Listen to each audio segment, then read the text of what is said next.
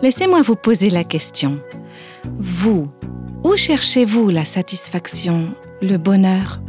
Où est-ce que vous trouvez votre plus grand plaisir? La vie à son maximum. Cette vie de plénitude, on ne la trouve pas en faisant plus de shopping, en festoyant davantage, on ne la trouve pas dans l'alcool, dans les drogues ou les aventures sexuelles. Peut-être que ces choses pourront nous satisfaire pendant un moment, mais c'est un peu comme le sucre. Ça procure une sensation d'euphorie rapide et c'est suivi d'une brutale retombée. Vous écoutez Réveille nos cœurs. Nous sommes au beau milieu de la série intitulée S'abandonner à Dieu, affronter nos craintes. À travers cette série, nous découvrons ensemble les bénéfices d'un abandon total à Dieu. Si vous avez manqué l'un ou l'autre de ces épisodes précédents, vous pouvez tous les retrouver sur réveilnoscoeurs.com. Peut-être que vous vous êtes déjà dit, si je m'abandonne à Dieu, je devrais renoncer à tout ce qui est le bonheur pour moi. Alors, laissez-moi vous inviter à poursuivre ces réflexions ensemble dans les minutes qui suivent. Dans les sociétés occidentales, la poursuite du bonheur est devenue l'un des biens les plus précieux et une des choses que nous recherchons le plus. Alors, quand on parle de s'abandonner à la volonté de Dieu, je crois que c'est important de bien comprendre que Dieu veut que nous soyons heureux et il veut que l'on ait du plaisir dans la vie. Ce sujet du bonheur et du plaisir, c'est une chose avec laquelle j'ai dû moi-même lutter, parce que j'en avais une mauvaise compréhension. Je me disais, si on cherche à être heureux, c'est qu'il y a quelque chose qui ne va pas. Il faut dire que j'ai grandi dans un environnement où on pensait qu'il fallait marcher avec Dieu et s'abandonner à lui, mais que notre bonheur n'avait finalement pas vraiment d'importance. Le problème, ce n'est pas que Dieu ne veut pas que nous soyons heureux, le problème, c'est qu'on essaye de trouver le bonheur et le plaisir loin de lui, sans l'inclure. En fait, l'ennemi essaye de nous convaincre que si on donne vraiment notre vie à Dieu, si on s'abandonne vraiment à lui, si on s'engage avec lui, qu'on se soumet à lui, on ne pourra pas être heureux. Eh bien, rien n'est plus faux. Plus je vieillis et plus j'avance avec Dieu, plus je me rends compte que marcher dans la confiance et dans l'obéissance, c'est vraiment le seul moyen d'atteindre le vrai bonheur. Vous savez, dans cette période de ma vie, j'éprouve plus de bonheur, de joie et de plaisir que je ne l'aurais jamais imaginé. Parce que je récolte les bénéfices et les bénédictions de toutes ces années passées à apprendre à connaître Dieu, à connaître ses voies, à le mettre à l'épreuve, à tomber quelquefois, et je découvre chaque fois qu'il se montre fidèle pour me relever. Dieu est un Dieu qui veut qu'on fasse l'expérience du plaisir. Cependant, on ne peut pas nier le fait que la douleur et le malheur sont inévitables dans la vie, dans ce monde déchu. La souffrance, c'est aussi un instrument qui se révèle nécessaire à notre sanctification. La souffrance, souvent, c'est un des outils que Dieu utilise pour modeler, pour améliorer, perfectionner la vie de celles et ceux qu'il aime. Si on dit que Dieu veut que nous ayons du plaisir et qu'il veut que nous soyons heureux, ça ne signifie pas, pour nous, pas de douleur, pas de souffrance, pas de problème. La vérité est que si vous n'avez jamais connu la douleur, la souffrance, les problèmes, vous ne pourrez jamais connaître le vrai bonheur. Parce que c'est au milieu de la douleur, de la souffrance et des problèmes qu'on peut vraiment trouver le Christ. C'est en lui qu'on peut trouver notre bonheur et notre source de plaisir véritable. Mais il est important de bien comprendre que Dieu nous a créés pour éprouver un plaisir et une joie intenses. C'est important d'en prendre conscience parce que le monde nous dit si vous voulez avoir du plaisir et connaître la joie, il faut aller les puiser dans les sources du monde. Il faut se tourner vers des méthodes et les moyens du monde pour trouver le bonheur et le plaisir. Alors c'est très important pour nous, les chrétiens, de comprendre que Dieu veut qu'on fasse l'expérience d'un plaisir immense et d'une joie intense. Le problème, c'est qu'on a tendance à rechercher ce plaisir auprès de sources secondaires qui ne pourront pas vraiment satisfaire les désirs les plus profonds de nos cœurs. Et donc on finit par se contenter d'un niveau de bonheur inférieur à ce que Dieu pourrait nous donner. Vous savez, j'aime particulièrement cette citation de ce fameux auteur chrétien du XXe siècle, C.S. Lewis, où il parle des désirs que nous avons. Parfois, on pense que nos désirs sont trop forts et que c'est pour cela qu'on a du mal à vivre la vie chrétienne. Et C.S. Lewis dit que le problème n'est pas que nos désirs sont trop forts, mais au contraire qu'ils sont trop faibles. Voilà ce qu'il dit. Nous sommes des créatures tièdes qui nous adonnons à l'alcool, au sexe et à l'ambition, alors qu'une joie infinie nous est offerte. Nous sommes comme un enfant ignorant qui veut continuer à faire des pâtés de boue dans un bidonville parce qu'il ne peut même pas imaginer des vacances à la mer. Nous sommes bien trop facilement satisfaits. Fin de citation. Vous ne trouvez pas que c'est vrai? Nous, on croit naïvement qu'on remplira notre coupe en faisant du shopping, en mangeant plus que de raison, en buvant de l'alcool plus que de raison, ou en ayant des aventures sexuelles à droite et à gauche. Il y a beaucoup de jeunes auditrices de notre podcast qui nous écrivent pour nous expliquer comment elles avaient pensé trouver le bonheur. Il y a beaucoup de ces jeunes femmes qui ont grandi dans des foyers où il y avait énormément de souffrance, de chagrin d'amour, de douleur, et elle se disait Mais je voudrais tellement être heureuse. Et le bonheur, elle pensait le trouver dans les bras d'un homme, par exemple, mais elles en sont ressorties avec le sentiment d'avoir été utilisées, abusées, et en se sentant coupables et condamnées. Elles n'ont pas trouvé le bonheur ou le plaisir qu'elles pensaient recevoir dans cette relation. Et le problème, c'est qu'elles ne cherchaient pas au bon endroit.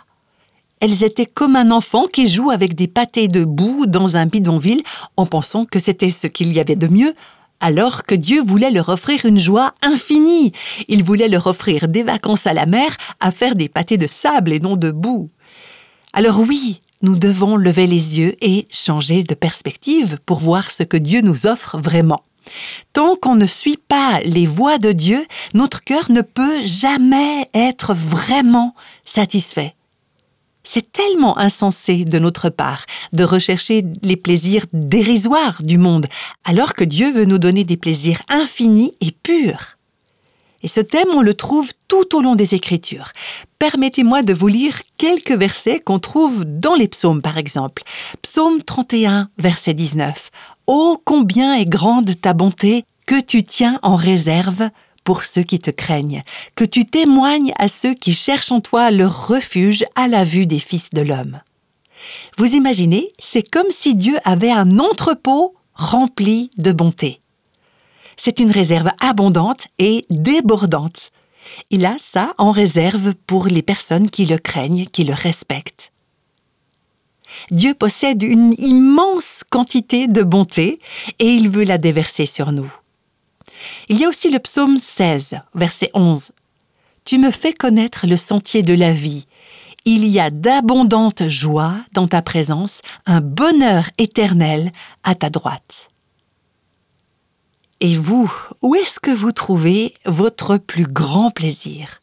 Où est-ce que vous la trouvez, cette plénitude de la joie? Où trouvez la vie à son maximum? C'est uniquement dans la présence de Dieu.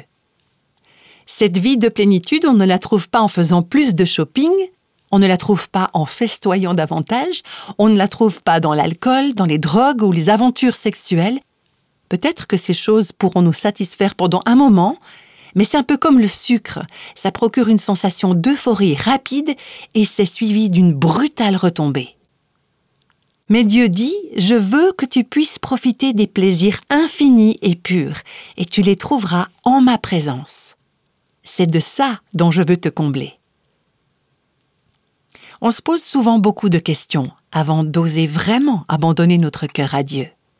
Est-ce que je vais être heureuse? Est-ce que Dieu va me faire faire des choses que je ne veux pas faire? Est-ce que je vais devoir continuer à vivre dans mon mariage malheureux? Il y a toujours la peur de ne pas trouver le bonheur. J'aimerais dire en passant aussi que de très très nombreuses femmes qui pensaient ne pas pouvoir être heureuses en tant que célibataires, ne pas pouvoir être heureuses sans compagnon, se sont précipitées dans une relation contraire à la volonté de Dieu. Ou par exemple il n'y avait pas la bénédiction de leurs parents, ou leur conjoint n'était pas croyant, et où les relations sexuelles n'étaient pas saines et pures. Bref, quelles que soient les circonstances, ces jeunes femmes s'étaient dit C'est ça qui me rendra heureuse. Et aujourd'hui, elles nous écrivent message sur message pour s'épancher, pour pleurer en disant ⁇ C'est tellement dommage, c'est tellement triste !⁇ Elles pensaient trouver le bonheur, elles pensaient qu'elles devaient avoir un mari. Elles ne cherchaient pas le royaume de Dieu ni sa volonté. Elles recherchaient les plaisirs dérisoires du monde et, dans bien des cas, elles se sont retrouvées dans une situation chaotique et misérable. J'aimerais encore citer un psaume, le psaume 36, versets 7 et 8.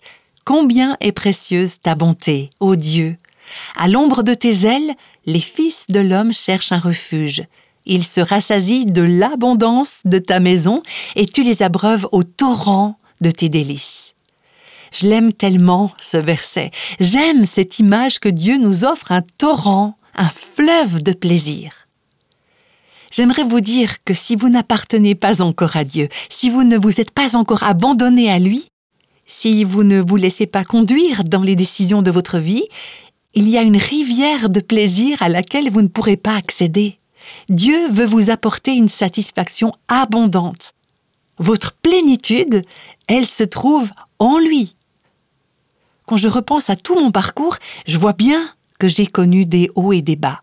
J'ai eu des chagrins d'amour. Il y a eu des pertes, des deuils, des douleurs et des luttes. Et j'ai partagé avec vous certaines de ces expériences dans pas mal de podcasts de Réveil nos cœurs. Mais j'aimerais que vous sachiez que si on regarde les choses dans leur ensemble, j'ai connu une abondante satisfaction et une plénitude céleste. Dieu me laisse boire dans cette rivière, pour l'instant sur cette terre, ce qui me donne un avant-goût des plaisirs que nous connaîtrons dans sa présence. Ça ne veut pas dire que la vie est facile, mais ça veut dire qu'elle est bénie.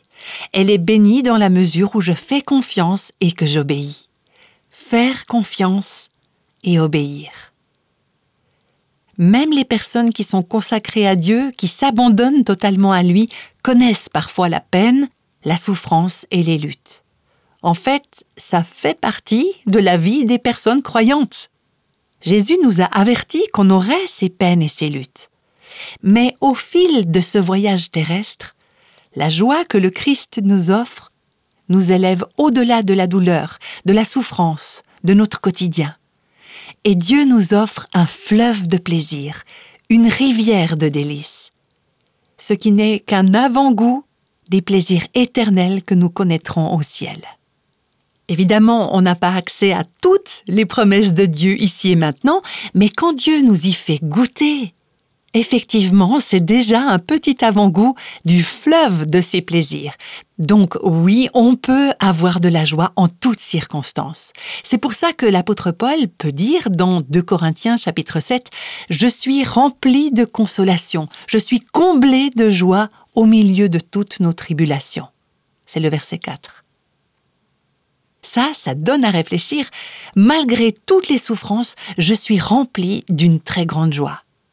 Et c'est pareil pour Pierre. Pierre qui a pu dire dans sa première lettre au chapitre 1 Béni soit Dieu le Père de notre Seigneur Jésus-Christ, conformément à sa grande bonté, il nous a fait naître de nouveau à travers la résurrection de Jésus-Christ pour une espérance vivante, pour un héritage qui ne peut ni se détruire, ni se souiller, ni perdre son éclat. Il vous est réservé dans le ciel, à vous qui êtes gardés par la puissance de Dieu au moyen de la foi pour le salut prêt à être révélé dans les derniers temps. C'est ce qui fait votre joie. C'est quoi qui fait notre joie? C'est regarder en avant ce que l'on ne peut pas voir maintenant. Même si maintenant, puisqu'il le faut, vous êtes pour un peu de temps attristé par diverses épreuves. Ainsi, la valeur éprouvée de votre foi, beaucoup plus précieuse que l'or qui est périssable et que l'on soumet pourtant à l'épreuve du feu, aura pour résultat la louange, la gloire et l'honneur lorsque Jésus-Christ apparaîtra. Et puis, il y a aussi le verset 8 de la première lettre de Pierre, chapitre 1. Vous aimez Jésus sans l'avoir vu. Vous croyez en lui sans le voir encore, et vous vous réjouissez d'une joie indescriptible et glorieuse parce que vous obtenez le salut de votre âme pour prix de votre foi. Alors peut-être que vous vous dites, si je renonce à contrôler ma vie, Si je m'abandonne à Dieu, est-ce que je serai heureuse? Est-ce que j'aurai du plaisir? Alors je peux vous répondre, bien sûr. Évidemment, ça ne veut pas dire qu'il n'y aura pas de souffrance. Parfois, la souffrance participe à vous façonner et à vous sanctifier.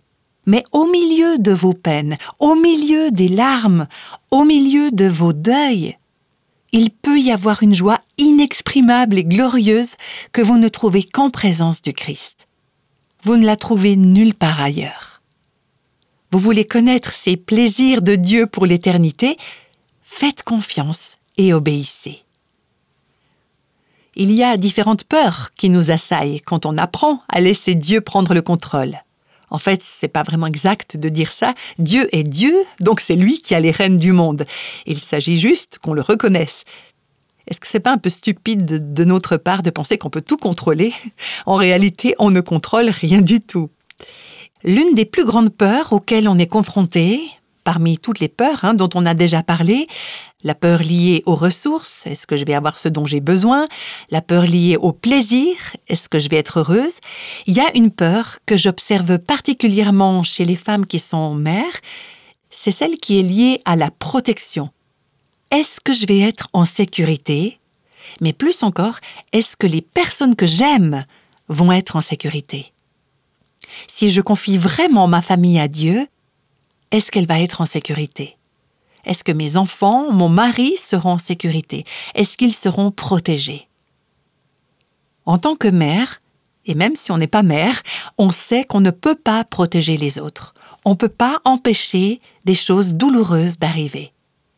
Alors il y a la peur de ce qui va se passer si on s'abandonne vraiment à Dieu, si on arrête de s'inquiéter, de se faire du souci et qu'on se détend. Bien sûr, ça ne veut pas dire que vous n'allez pas veiller attentivement sur vos enfants. Vous êtes une maman qui prenait soin de vos enfants. Mais il faut avoir confiance que c'est Dieu qui est leur gardien par excellence.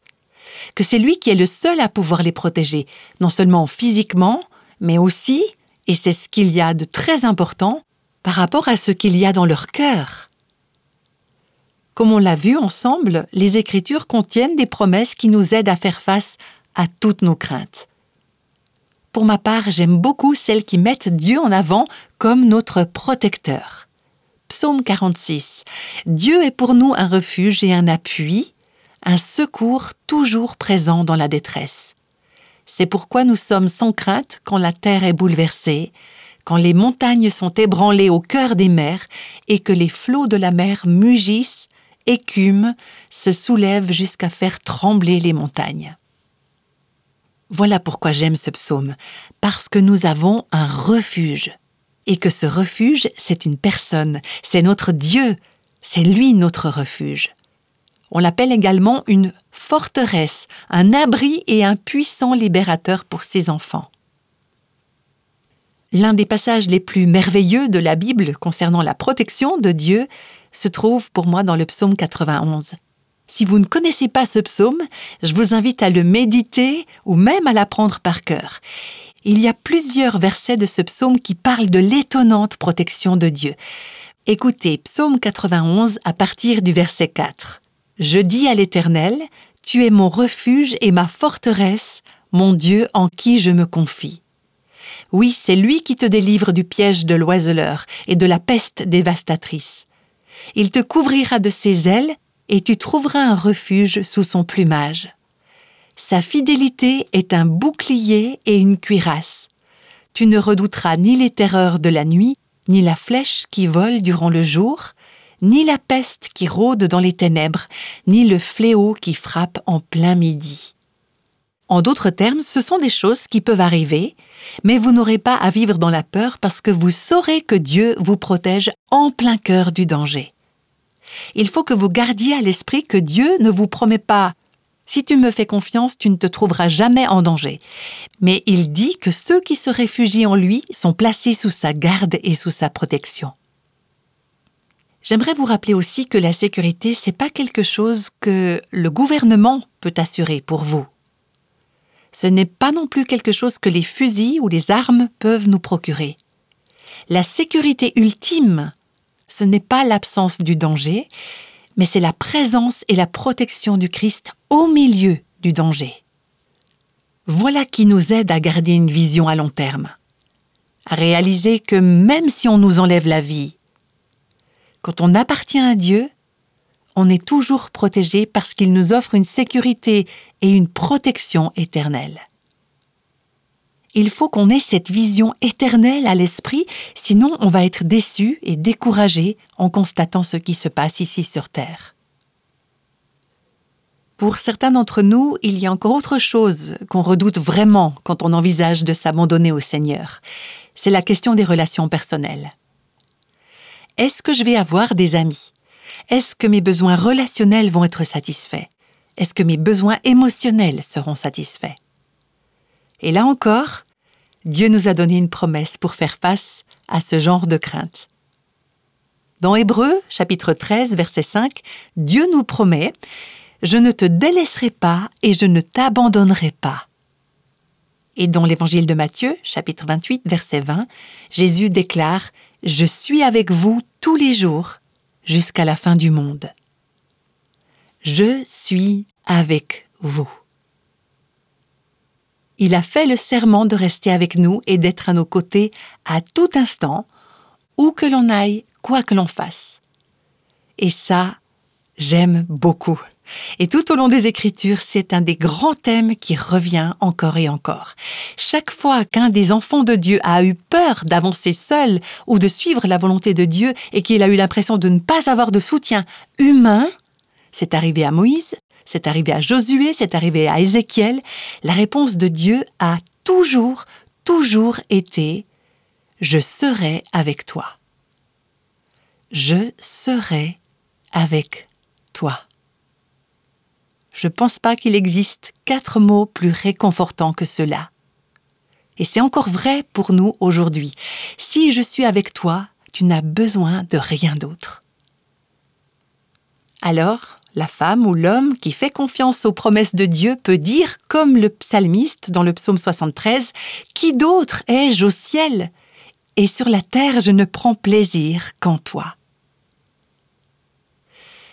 Alors, c'est bien beau en théorie, en termes de théologie. Bon, ok, j'ai Dieu avec moi, il est censé me suffire. Mais nos émotions, par contre, elles nous disent souvent Je veux qu'il y ait quelqu'un qui m'aime. Je veux un mari, je veux un compagnon, je veux une amie, je veux une meilleure amie. Je veux que mes parents m'aiment et qu'ils arrêtent de me rejeter. Et bien sûr, en tant qu'enfant de Dieu, on a à faire face aussi à ce genre de situation.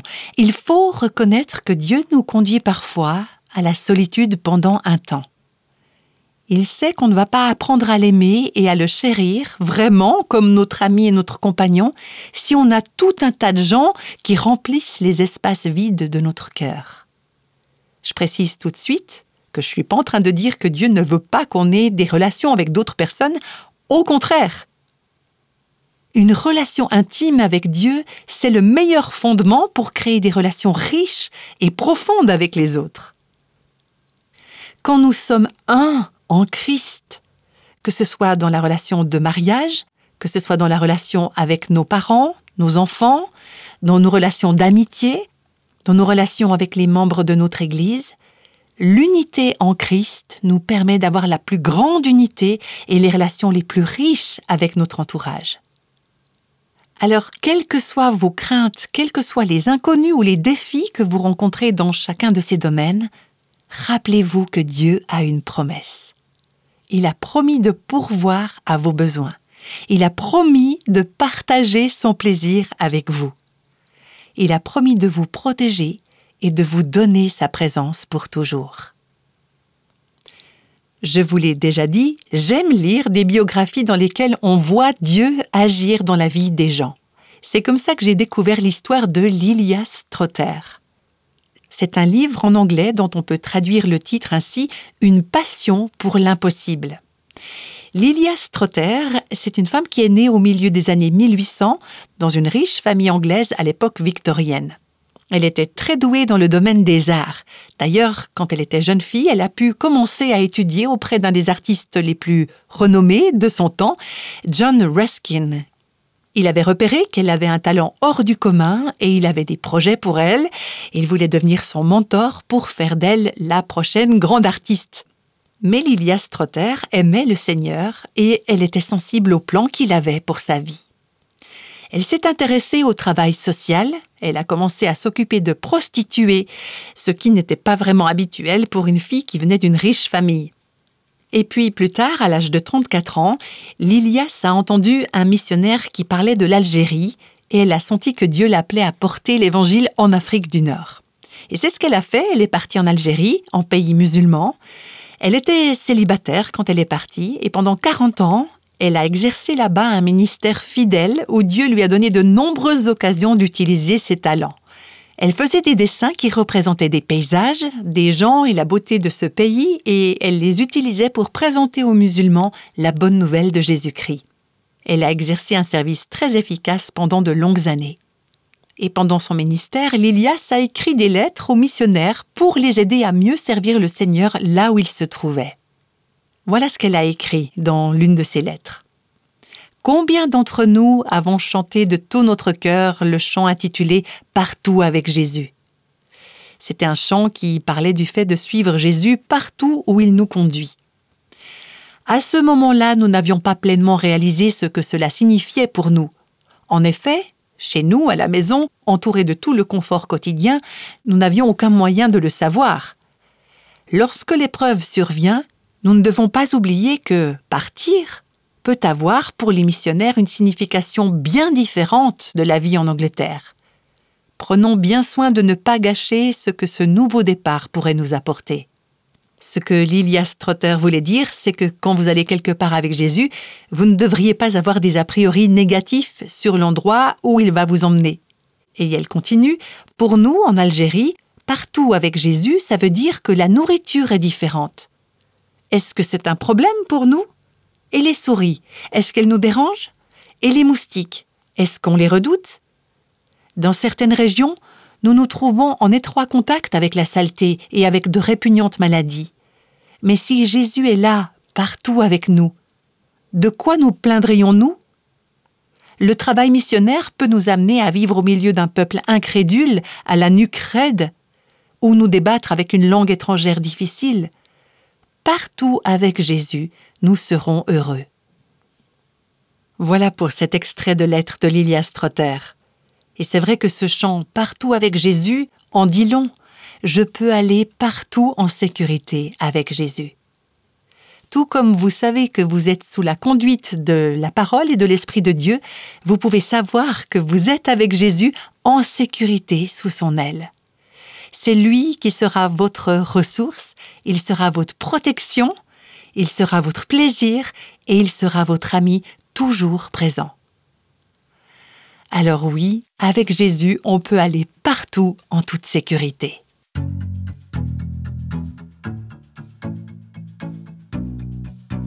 C'est tellement vrai. Nous sommes en sécurité lorsque nous sommes avec Jésus. Et il est toujours avec nous on commence à comprendre comment l'abandon à Dieu et le bonheur peuvent aller de pair, n'est-ce pas? Peut-être que jusqu'à aujourd'hui, vous n'aviez jamais réfléchi à ce concept de l'abandon. Et pourtant, il est au milieu de la vie avec Christ. Quand on s'abandonne à Dieu, ça affecte toutes les décisions que l'on peut prendre. Et ça nous permet de lui faire confiance et de marcher dans la liberté et sans crainte on a pu découvrir les quatre peurs qui nous tenaillent le plus souvent et nous empêchent de nous abandonner entièrement à Dieu. Vous vous souvenez de ces quatre peurs? Ce sont les craintes liées aux ressources, au plaisir, à la protection et aux relations personnelles. On peut leur faire face quand on médite sur ce que ça signifie réellement de s'abandonner à Christ. Et moi, je me réjouis de découvrir la suite de cette série avec vous dans le prochain épisode de Réveille nos cœurs.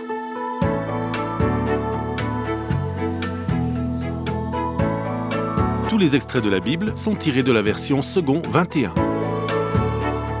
Réveille nos cœurs est le ministère francophone de Revive Our Hearts avec Nancy DeMoss Volgemuth. Avec les voix de Christine Raymond et Jeannette Kosman.